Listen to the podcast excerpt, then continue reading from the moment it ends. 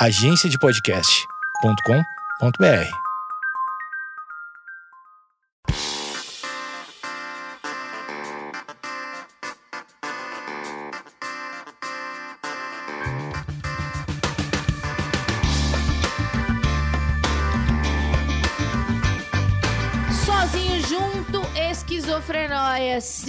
você já acostumou que uma semana tem esquizofrenóia normal, a outra semana tem eu comigo mesma.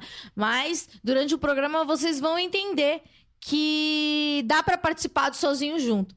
Durante a semana eu peço para vocês mandarem e-mails juntosozinho@gmail.com e com a hashtag Sozinho Junto é, nas redes sociais. Bom, é, esse é o segundo programa. Quem tá chegando aqui de, de paraquedas, é, acho que seria legal ouvir o primeiro episódio do Sozinho Junto e também ouvir as entrevistas do Esquizofrenóias, que são quase 50. Nem eu mesmo acredito que esse programa é, tem uma vida tão longa, assim, numa era de acontecimentos tão sem profundidade e, e provisórios. É isso. Bom, é, o que, que eu preparei aqui? Eu preparei, eu durante a semana, as duas, as duas semanas, fui anotando coisas que eu achava legal falar durante o programa. Se você quiser participar do programa também, é, vocês vão ver que é super fácil participar Sozinho Juntos. É, dá para participar e compartilhar experiências, né? Porque a gente tá numa comunidade, a gente tá sozinho, mas a gente tá sozinho junto. Essa semana eu saí pela primeira vez de máscara pra ir na farmácia. E, cara, eu não sei se vocês pensam assim, mas às vezes eu acho que eu tô num filme e não me convidaram pra ser protagonista desse filme ou ser figurante. No caso de vocês, se vocês têm um filme, eu sou figurante no filme de vocês, porque vocês ouvem só o podcast, então eu só entro nessa fração da vida de vocês. Mas no meu seriado, no meu filme, Parece que não me convidaram. Não me convidaram para participar desse filme. E cada dia é uma coisa diferente, um absurdo mais estranho. Ainda temos o agravante de ter um presidente que não ajuda, porque se não tivesse a questão do presidente, talvez isso fosse um pouco mais fácil. Tenho certeza que não é fácil com ou sem o presidente, mas ele ajuda a dar uma atrapalhada. Eu saí de máscara na rua e fui comprar os meus remédios. Há uns dias eu fiquei um pouco é, apavorada, porque quem toma remédio controlado sabe que a receita dura um mês. E eu fiquei noiada de, de não conseguir garantir os meus remédios. Partiremos para um lockdown de verdade, né? Que isso é uma quarentena voluntária, isolamento voluntário. Eu fui comprar meus remédios para, né, garantir o abastecimento, porque descontinuar o tratamento é uma coisa muito perigosa, ainda mais numa época como essa que todo mundo tá à flor da pele. Mas tem pessoas que acham que estão num retiro espiritual. Eu juro que eu não entendo, que estão é, fazendo tem a sensação de que é um período de renovação, não sei o que. Inclusive, hoje eu tô gravando na Páscoa faz todo sentido, mas, mas eu acho eles pegam uma, uma perspectiva um pouco. Não gosto dessa palavra, vocês que me acompanham sabem, mas é uma palavra que, que não tem substituto por enquanto.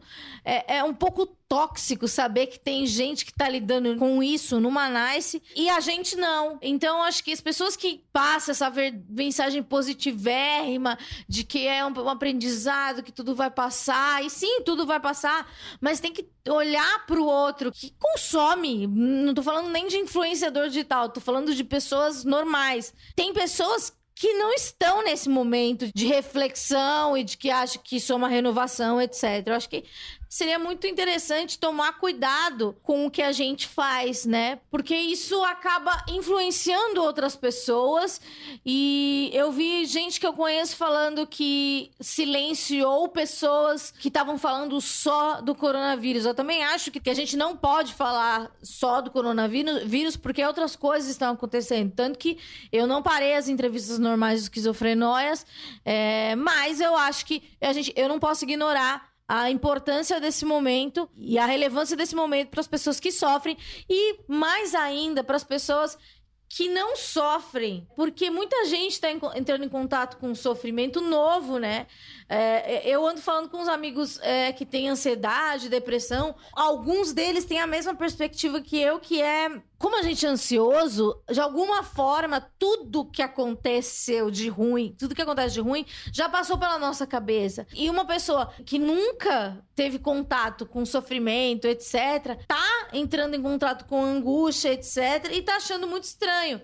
Eu acho que o Sozinho Junto é pra mostrar para essas pessoas que estão com essa novidade, né, que é o, esse sofrimento, a angústia, a incerteza, mostrar que, cara, a gente tá aqui, eu tô aqui nessa carreira, vamos dizer assim, de ansiedade da pessoa. Isso eu digo é, no sentido de sempre ser uma pessoa, ter sido uma pessoa ansiosa e depressiva. Então, acho que a gente tem muito a ensinar para essas pessoas que nunca tiveram contato com o sofrimento. Há uns dias eu tive minha primeira consulta remota com um psiquiatra. Olha, eu vou dizer que a terapia, eu já tinha feito algumas sessões por Skype, etc.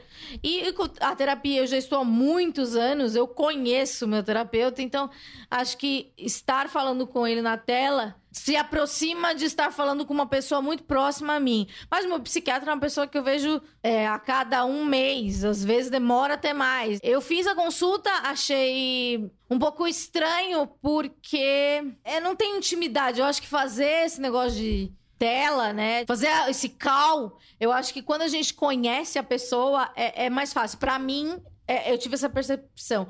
Eu queria que vocês falassem se vocês já estão usando a tal da telemedicina, que é um termo muito. É, parece uma coisa retrô, né?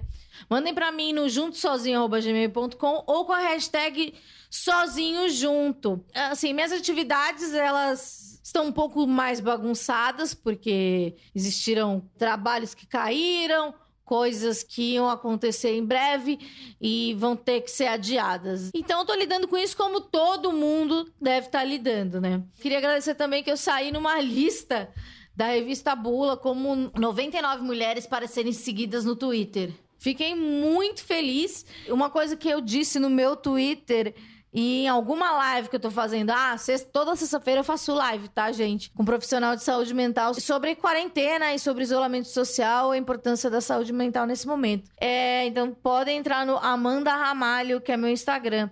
E no meu Twitter, né, que já que ele é essencial, é Amanda Ramalhos. Uma coisa que eu até reclamei no Twitter, porque eu jogo muito Candy Crush e, evidentemente, eu não compro aqueles negócios. Mas em um momento da quarentena, o Candy Crush começou, é, liberou vidas infinitas. Então tava ótimo para mim, porque eu não tava pedindo vida para ninguém, né? Agora tenho que ficar pedindo vidas para as pessoas do Facebook, etc. Então, Candy Crush, galera do Candy Crush que tá ouvindo isso, eu acho que volta com, vida, com, as vidas infinitas, porque a gente gosta, né? Tipo, e é ruim ter que esperar tanto tempo para conseguir uma vida e ficar mendigando vida pro pessoal do Facebook. É, é, um momento, é um momento diferente, né, Candy Crush? A gente tá muito mais perto de você, então dá uma liberada aí nas vidas, sei lá, no, nos boosts. Seria bem legal. A gente tem visto pela televisão, pela internet, que a Itália, a Espanha estão vivendo momentos muito agudos dessa crise, né? Dessa pandemia. E eu pedi para uma pessoa que mora em Milão, o Ricardo Ceola. Ele é brasileiro e ele tem depressão. Como ele tá, digamos, no futuro, como eles já estão na tal da curva do pico da pandemia, eu pedi para ele mandar um áudio sobre como ele tem lidado com isso e, mais importante, sobre a saúde mental dele, que ele, tam, ele tem um diagnóstico, então pra gente pode ser muito interessante esse depoimento. Oi, Amanda. Ah, então, queria te, te dar o meu relato aqui de Milão, onde infelizmente a situação por muito tempo foi a mais séria e complicada do mundo. A gente ainda está com o maior número de mortos, mas parece que está estabilizando.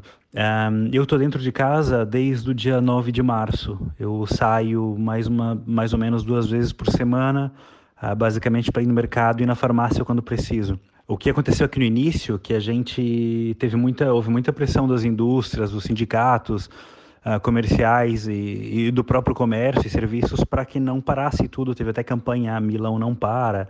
Uh, isso quando tinham, sei lá, 100 mortos. Hoje a gente está com mais de 10 mil aqui na região, né, só na Lombardia. Uma das minhas primeiras preocupações foi, assim, de quem trata uma particularidade, uma doença mental, foi de uh, com o remédio. Enfim, eu trato com esse talopram.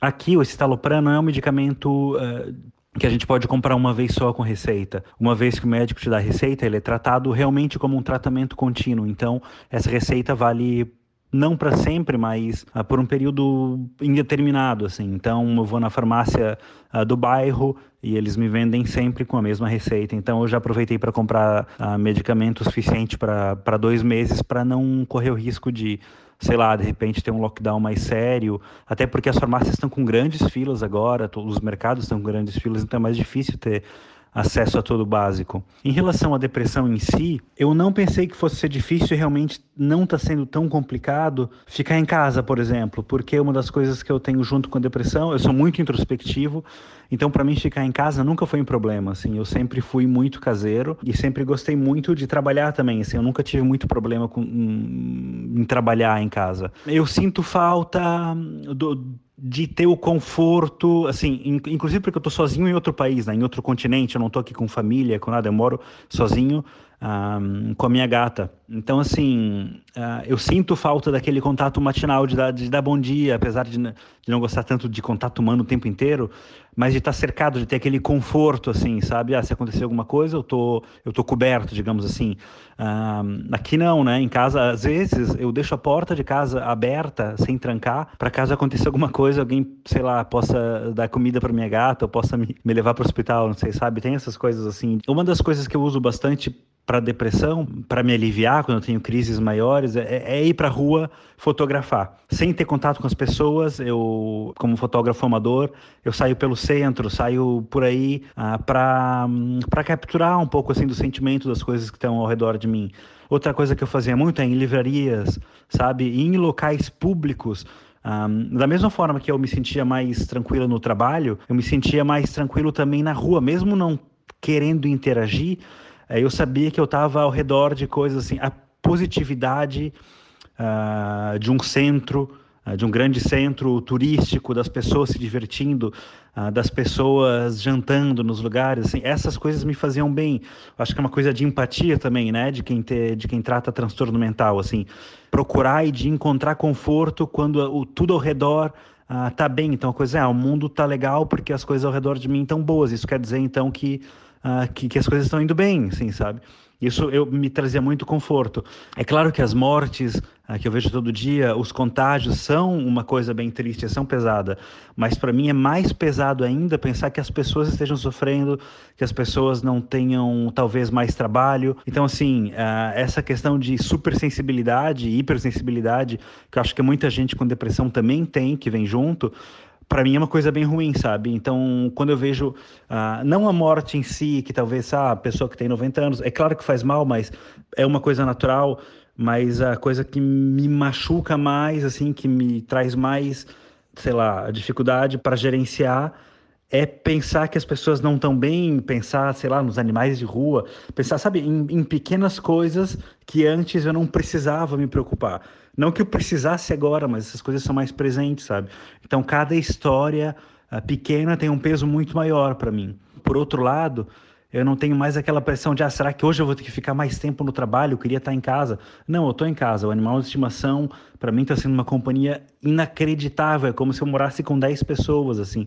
É como se eu pudesse ter alguém para conversar o dia inteiro. E assim, eu aproveito para, quando eu vou no mercado às vezes por semana, ir no mercado um pouquinho mais longe, para ir no sol, para fazer a minha, a minha meditação caminhando um pouco mais, sabe? É um aprendizado diário, está sendo aprendizado diário eu acho que eu vou tratar a minha, a minha condição mental de uma outra forma quando isso tudo acabar. E eu acho que vai ser de uma forma positiva porque eu estou aprendendo muito que eu não sabia que eu podia fazer, que eu não achava que eu fosse capaz, e agora eu sei que sim. Então, sei lá, eu acho que é, uma, é, uma, é um grande aprendizado para todo mundo. Eu espero que, o, que a gente consiga tirar a parte boa disso tudo. Beijão, de Milão. Esse foi o Ricardo Ceola, é, que mora em Milão e podemos considerar que ele está no futuro, né? Porque ele já está na tal da curva acentuada e até já tem uma perspectiva de diminuições de caso. A gente ainda não entrou nesse estágio e por isso que é importante ficar em casa. É, eu vi que é necessário 70% de, de isolamento. Em São Paulo, principalmente, isso não vem ocorrendo e talvez o governo entre com medidas restritivas de verdade, que é a quarentena, que o, eu pesquisei o que, que difere é, isso que a gente está vivendo da quarentena. A quarentena é permitido o uso de policiais para restringir mesmo, é, com multas, prisão, etc. Um pouco mais pesado e mais duro do que a gente está vivendo agora. Eu fiz uma live com o Enzo Pisimente, que já participou aqui do Esquizofrenóias, e ele falou que é para a gente refletir, a gente de São Paulo, principalmente, para refletir, né? Quem serão as pessoas que terão contato com a força policial nesse momento? É, são as pessoas que já têm contato e já sofrem em quadros por N motivos. E então a gente tem que ficar de olho também nas medidas do governo e tomar conta. É, perceber e denunciar caso haja abuso de autoridade, porque a gente já a gente sabe é, o que acontece nas periferias, o que acontece com negros e pessoas mais pobres. Bom, se você quiser participar do Sozinho Junto, você pode mandar com a hashtag Sozinho Junto em qualquer rede social. Pode ser Twitter, Instagram, Facebook, não sei mexer em, em hashtag. Se alguém me ensinar, talvez eu consiga. E juntosozinho.gmail.com. Eu não sei vocês, mas em algum momento dessa pandemia, vamos, vamos ampliar. Em vários momentos dessa pandemia, eu achei que eu tinha sido infectada e comecei a tossir, etc. É, achar que estava com falta de ar, porque a falta de ar ela se confunde bastante com a ansiedade, etc. De alguma forma, é, muita gente está somatizando o que está acontecendo. Então, é, a gente fica tão concentrado naqui, naquelas orientações que o pulmão fica assim, que é, a garganta fica assim, a quantidade de tosse. É, é eu vi até quantas tosses você deve ter para ser uma tosse normal. A gente fica tão focado nesse tipo de coisa que, de alguma forma, o nosso cérebro dá sinal para essas partes do corpo que a gente está muito preocupada que se manifestem. Então, se você sentiu algum sintoma, pode ter sido a sua imaginação fértil. E eu senti outra coisa do dia a dia que fora me afetada que a gente não pode sair de casa e o meu cabelo eu tive que dar uma cortada porque eu estava com mullets. E por falar em mullets, vai uma dica aí de série Tiger King. Em português é a máfia dos tigres. É uma história real e muito absurda. Eu geralmente não falo de série, essas coisas aqui, porque é, eu acho que tem muito podcast dando dica, etc. E, mas eu acho que essa dica é do fundo do meu coração, porque foi uma série que me pegou é, muita gente que eu conheço gostou, muita gente que eu conheço odiou, mas ela, ela mexe, mexe com a gente. Se vocês assistirem Tiger King depois desse podcast, me manda também nas minhas redes sociais o que você achou do John Exotic, da Carol. A gente pode fazer até um spin-off só para falar disso. Eu usei a máscara para ir até a farmácia pela primeira vez. E o efeito psicológico da máscara não tô falando que a máscara é, não protege, mas eu digo que é uma outra realidade, sabe? Andar de máscara. Daí eu comecei a pensar, meu, a gente agora vai ter que virar o Japão e a Coreia, toda tossezinha, depois que isso tudo passar, a gente vai ter o hábito de usar máscara. Então eu me senti, de certa forma, numa outra casta social. Não sei se vocês entendem, mas eu me senti de um jeito muito novo, porque eu, eu já fui a lugares que as pessoas estavam usando máscara e eu não, e eu era a pessoa sem máscara, mas no momento que eu usei máscara, eu comecei a pertencer a um outro grupo. E é um, um caminho sem volta, né? Porque, é, que, como eu falei, é, a gente vai ter que adotar esse hábito e vai ter que ser normal. E, e é um novo normal para sempre acredito eu. Em alguns períodos da minha vida, eu tenho uma coisa que se chama terror noturno, que é nada mais nada menos que pesadelos frequentes e eu acabo acordando com o meu próprio grito. Fazia alguns meses que eu não sentia isso e dois dias pra cá eu tenho gritado toda noite. A explicação é, que meu terapeuta, meu psiquiatra me deram é a seguinte: como eu vivo um estágio de medo o tempo todo, porque eu sou fóbica, etc., vocês já me conhecem aqui, durante o dia eu consigo controlar. Mas quando você tá dormindo, você tá vulnerável. Então, eu extravaso. É como se eu tivesse uma crise de ansiedade dormindo. Também outra coisa, eu tenho dores no corpo relacionadas à ansiedade que elas vão e voltam e elas voltaram novamente. Porque, é claro, a gente tá num período de estranho. Não é tipo, ai meu Deus, que bobagem. Não é uma bobagem. Olha o que tá acontecendo com o mundo todo, né? Outra coisa que eu aprendi na live, que o Enzo falou na live, o psicanalista, Enzo, ouçam o episódio dele, é que as pessoas, os pacientes dele, os analisandos dele, têm sonhado muito mais. Eu achei interessantíssimo isso.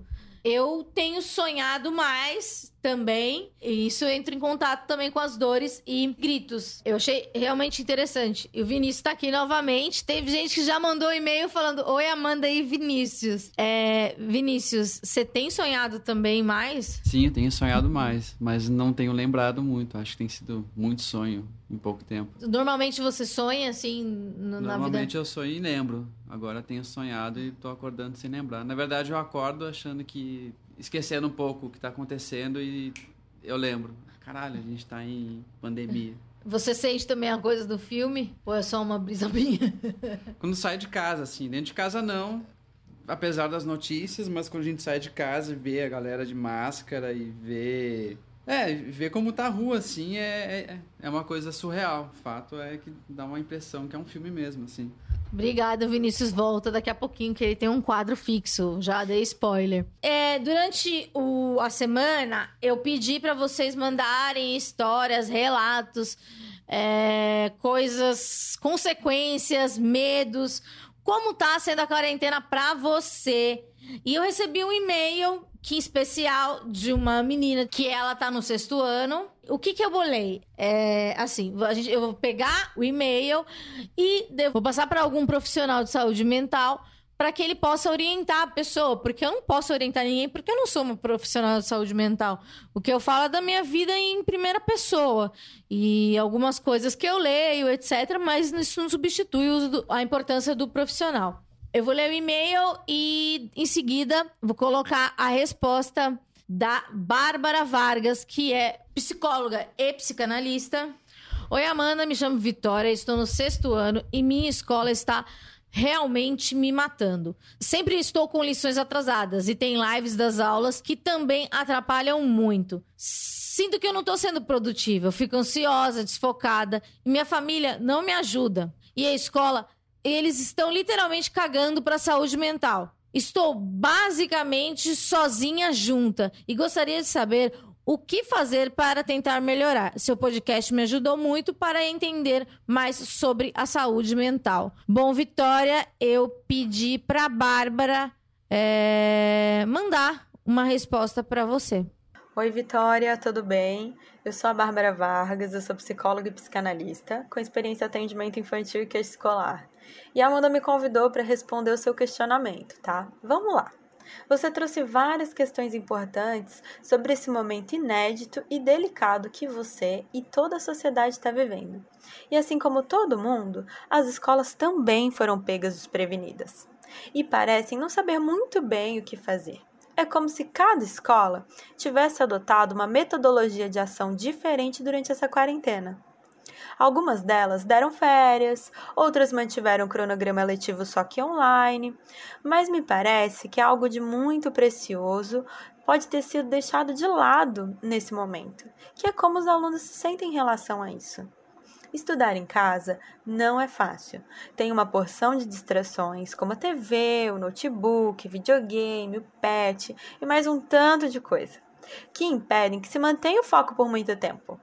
Isso, somado ao confinamento e essa tal pressão por produtividade, onde cada matéria perdida parece aumentar o peso desse sofrimento de não acompanhar. Pensar no sofrimento que envolve o lugar da escola é algo muito delicado. Talvez seja importante você olhar para qual é a relação que você tem com a sua escola. Esse medo de não ser produtiva faz parte de um discurso que é muito comum entre adolescentes do ensino médio que estão em época de vestibular E me parece preocupante pensar que essa pressão esteja presente já no sexto ano. Talvez na sua idade, a escola pode ser sim mais leve. Acredito que nesse momento seja muito importante pensar que pode estar difícil não só para você, mas também para outros colegas e professores. Busque saber como seus colegas estão lidando com isso e perceber que você não está sozinha nessa jornada. Talvez isso te ajude a dar um outro significado para esse período difícil. Conversar com outros colegas ou com aquele professor ou professora que você tenha mais afinidade e falar como você esteja se sentindo seja importante para que você possa construir pontes, redes de apoio, como grupos de conversa e até de estudo coletivo. Nesse momento, talvez seja importante pensar que é: sua escola tem uma equipe de orientação pedagógica e psicológica? Se tiver, talvez seja um, um, um momento importante para poder procurá-los. Tá bom? Eu espero ter ajudado. Um abraço. Bom, Vitória, espero que tenha ajudado. A Bárbara foi super didática e muito legal. Então, a cada 15 dias eu vou escolher um e-mail com algum caso e vou passar para um profissional, porque a gente, a gente, o esquizofrenóis é uma ponte. O que eu posso dizer é para Vitória e nem, nem para Vitória exatamente, mas para você que é pai, que tá ouvindo, você que tem sobrinho, etc. Pergunta para a criança ou para o adolescente, como está sendo a quarentena? Ela, se ela está dando conta dos estudos, etc. Se está fácil, se está difícil. É importante porque às vezes é, é que nem a, a Bárbara falou, para a Vitória perguntar para os amigos dela, porque talvez várias pessoas da classe dela, da turma dela, estão se sentindo é, do mesmo jeito, mas a gente não acaba nos falando. Então a gente, como adulto, pode chegar na, na numa criança e perguntar o que, que tá rolando, tá legal, tá difícil, é... e deixar ela falar. E sem julgamentos, etc. Amei a Bárbara, com certeza ela vai voltar aqui. Eu tenho pensado também o que vai acontecer quando a galera começar a sair. Depois de passar um tempo vendo as mesmas caras, às vezes olhando só para si mesmo, porque não mora com outra pessoa, ou pessoas que moram em lugares muito pequenos e, e, tem que estar muito junto. É, como que vai ser essa galera que vai sair pela primeira vez e o mundo vai estar tá diferente? Por mais que a gente negue tudo isso, que tudo vai voltar ao normal, não, as coisas vão estar tá diferentes. Todo mundo que vai sair vai ter uma, uma, um impacto na saúde mental. Porque você passar um tempo nesse cárcere privado vamos dizer assim, e depois aparecer na sociedade como se nada tivesse acontecido, imagino que dá uma, uma bugada em algumas pessoas, né? E super natural se dá uma bugada, né, gente? Porque olha o que tá acontecendo, é uma coisa sem precedentes. Muita gente é, compara esse período com a Segunda Guerra Mundial.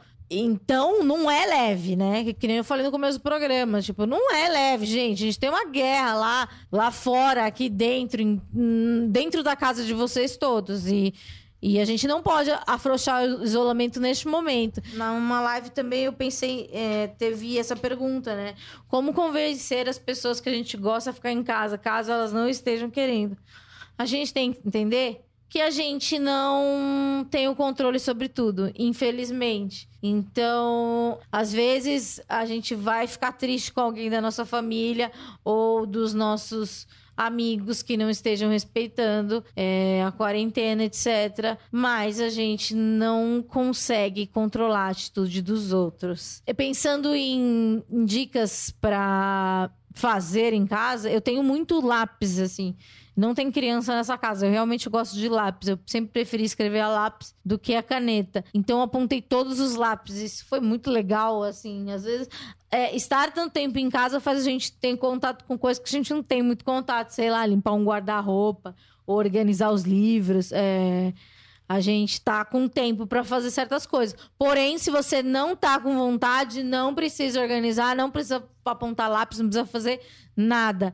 Tem que ser leve para você. E eu tem uma dica de uma dica prática aqui que eu vi, eu consumo, eu já, vocês já sabem que eu realmente assisto bastante as notícias. Eu vi há um tempo que tem lugares que as pessoas não conseguem comprar sabão porque é caro. E tem lugares que não tem nem água não tem nem água encanada, né? Mas é, existe um desinfetante que é bem efetivo, como um desinfetante do supermercado, como um álcool para limpar, limpar a superfície, que é o desinfetante de água sanitária. Você pega um copinho de café e põe um litro de água.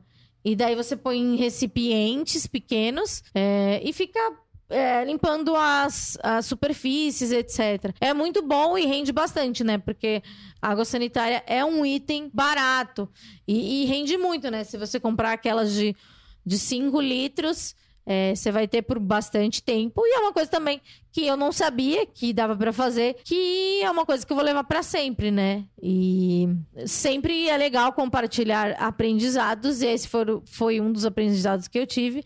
E toda vez que eu aprender uma coisa nova, vou passar aqui para vocês. E eu tenho que dizer que o programa está acabando. É. O programa está acabando, só que, como eu falei no começo, temos uma surpresa, sim, a participação de Vinícius para o quadro frase do dia. Vinícius, eu, como encerro tudo com paz nos estádios, o sozinho junto, o Vinícius vai encerrar com uma frase. Vai daí, Vinícius. A frase de hoje é: tudo é momento. Voltamos semana que vem com o Esquizofrenóias Normal e na outra com o terceiro episódio Sozinho Junto. Lembrando, hashtag Sozinho Junto e junto sozinho gmail.com. Beijo, paz nos estádios e tudo é momento.